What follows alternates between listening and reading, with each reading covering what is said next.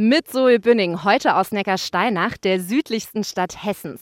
Und hier wird Fastnacht ein bisschen anders gefeiert. In Neckarsteinach regieren nicht die Narren, sondern die Hexen. Im Ortsteil Darsberg startet heute Abend ein großer Hexenumzug und der endet mit einem ganz besonderen Brauch. Ein großes Feuerrad wird hier später lodernd durch das Tal gejagt. Und ich war bei den Vorbereitungen mit dabei. Ich stehe jetzt hier vor dem Feuerrad, wobei Rad ein bisschen irreführend ist. Wir sprechen hier eher von einem riesigen zylinderförmigen Metallkäfig. In der Mitte ist ein Loch und da wird dann ein 20 Meter langer Eichenbaumstamm durchgeschoben und an dem Stamm kann das Rad dann von zwölf Männern vorwärts bewegt werden. Zuerst muss der Käfig aber mit Stroh gestopft werden, damit das Rad dann später so richtig schön brennt.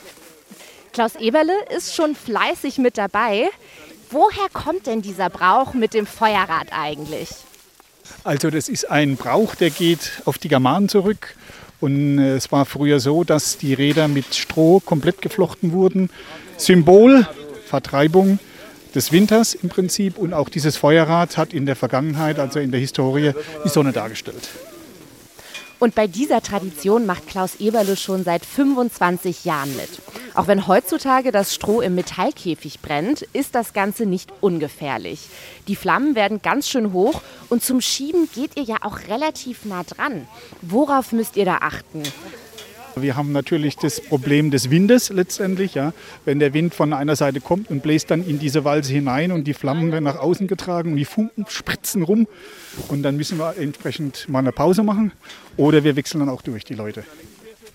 Das Wetter sollte heute aber mitspielen. Bisher ist kaum Wind vorhergesagt und es soll schön trocken bleiben. Das wird auch andere Narren freuen, denn neben dem Hexentreiben in Neckarsteinach rollen am Nachmittag auch noch andere Umzüge durch Südhessen. In Erbach, in Lorsch und natürlich ganz groß in Dieburg. Ein kräftiges Hillau, das war Zoe Bünning aus Neckarsteinach.